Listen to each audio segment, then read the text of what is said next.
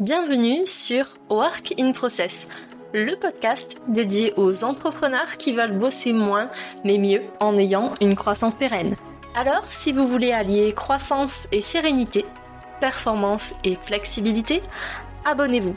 Ce podcast va devenir votre outil préféré. Je suis Marine Barré, business designer. Ma passion Décortiquer vos problèmes et vous proposer des solutions innovantes et performantes. Bienvenue dans l'aventure. Bonjour à tous et bienvenue dans un nouvel épisode de Work in Process. Aujourd'hui, je viens répondre à la question comment trouver le bon prestataire? À la fin de cet épisode, vous allez repartir avec une méthodologie complète pour ne plus faire de mauvais choix sur vos prestataires. Vous allez aussi repartir avec des idées d'outils, des inspirations pour pouvoir créer votre propre process pour trouver les bons prestataires. La première chose à savoir, c'est que si vous vous basez uniquement sur les recommandations de vos copains entrepreneurs, c'est pas forcément la meilleure pratique à adopter. Parce que oui, si un prestataire a fait du bon travail pour un de vos copains entrepreneurs, ça veut pas forcément dire que ça se passera de la même façon vous, même s'il y a quand même de fortes chances. Vous voulez trouver la perle rare? Alors pour mettre toutes les chances de votre côté, suivez ma méthode. La première chose à faire est de définir des objectifs. Concrètement, pourquoi est-ce que vous avez besoin d'un prestataire? Quel est le contexte de ce recrutement?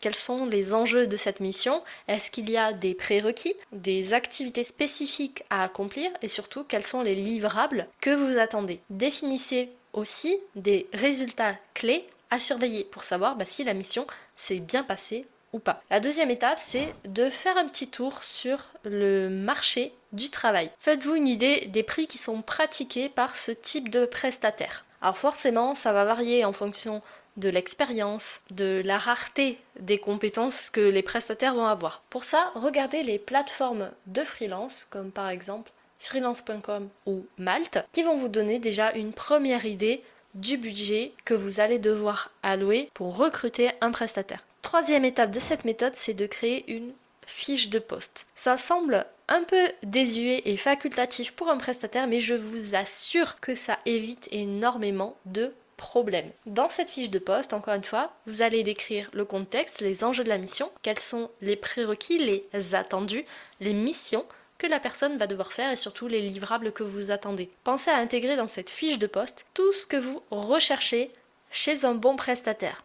Ça peut être des compétences techniques, des soft skills, ça peut être un certain niveau d'expérience. En bref, notez tout. Ça va structurer la collaboration et vous, ça vous simplifie le travail de recrutement. L'étape suivante, c'est de vous créer un funnel de recrutement. Oui, pour les prestataires, ça marche aussi. Dans ce funnel, qu'est-ce que vous allez retrouver? La première chose, c'est les étapes qu'on a citées précédemment, c'est-à-dire la qualification de vos besoins, l'analyse de vos besoins.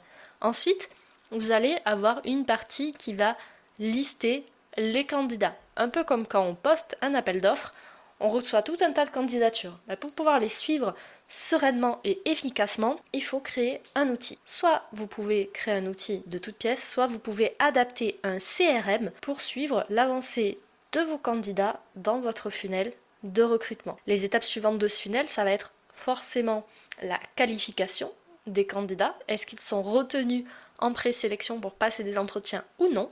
Et ensuite, il y a toute l'étape d'entretien et de validation du recrutement. À ce sujet, d'ailleurs, je vous ai parlé de CRM, mais n'hésitez pas, avant même de vous lancer sur ce type d'outil, à créer des templates, des modèles, que ce soit pour la fiche de poste, votre funnel, les questions que vous allez poser en entretien. Templatisez tout parce que vous n'êtes pas à l'abri de faire un recrutement plus tard et ça vous fera gagner énormément de temps. Vous allez capitaliser sur vos ressources actuelles. L'autre chose que vous pouvez aussi intégrer si vous aimez la technologie, c'est d'automatiser tout ou partie de votre funnel. Alors attention, le relationnel humain va être très important dans un recrutement. Mais du coup, vous pouvez automatiser toutes ces petites tâches qui prennent du temps, comme par exemple envoyer un mail à un candidat qui n'a pas été retenu ou au contraire qui a été retenu avec le lien vers la salle de visio ou la date de son rendez-vous. D'où l'intérêt finalement de construire un funnel de recrutement. Vous saurez à quels endroits précisément vous allez pouvoir automatiser des tâches pour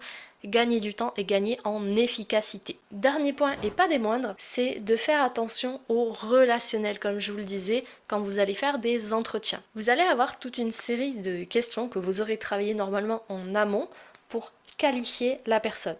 Mais au-delà de ses compétences techniques, pensez à vous assurer que son expertise répond réellement à votre besoin. Demandez-vous aussi, est-ce que son approche correspond à l'expérience que j'ai envie de vivre? Est-ce que je me projette à 100% avec cette personne? On ne vous demande pas de trouver un prestataire avec qui vous allez boire un verre. On vous demande de trouver un prestataire qui va combler vos attentes et vos objectifs pour faire avancer votre business. Cette nuance est subtile, mais elle fait toute la différence. Demandez-vous aussi, est-ce que Côté personnalité, ça match entre nous. Est-ce qu'on est animé par les mêmes valeurs? Toutes ces questions vont vous aider à prendre la meilleure décision. Et en parlant de décision, un outil que j'aime énormément et qui aide beaucoup de mes clients, c'est de se créer une matrice de prise de décision. Pour construire votre matrice de prise de décision, schématisez-la en mettant des questions fermées. Par exemple, est-ce que ça match niveau personnalité? Oui ou non?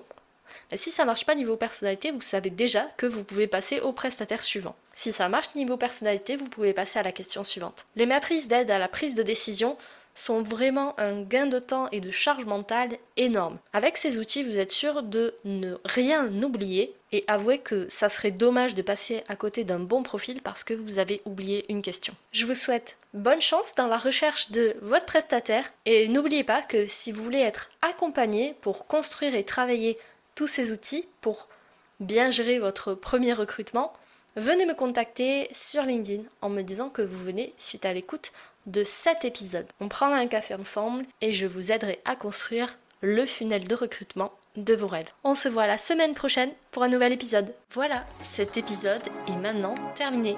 Merci pour votre écoute. Je vous souhaite à tous une belle journée, soirée et à très bientôt dans le podcast. Bye cet épisode t'a plu? Tu peux le partager en me taguant ou lui laisser 5 étoiles sur Apple Podcast. Encore merci pour ton écoute, à très vite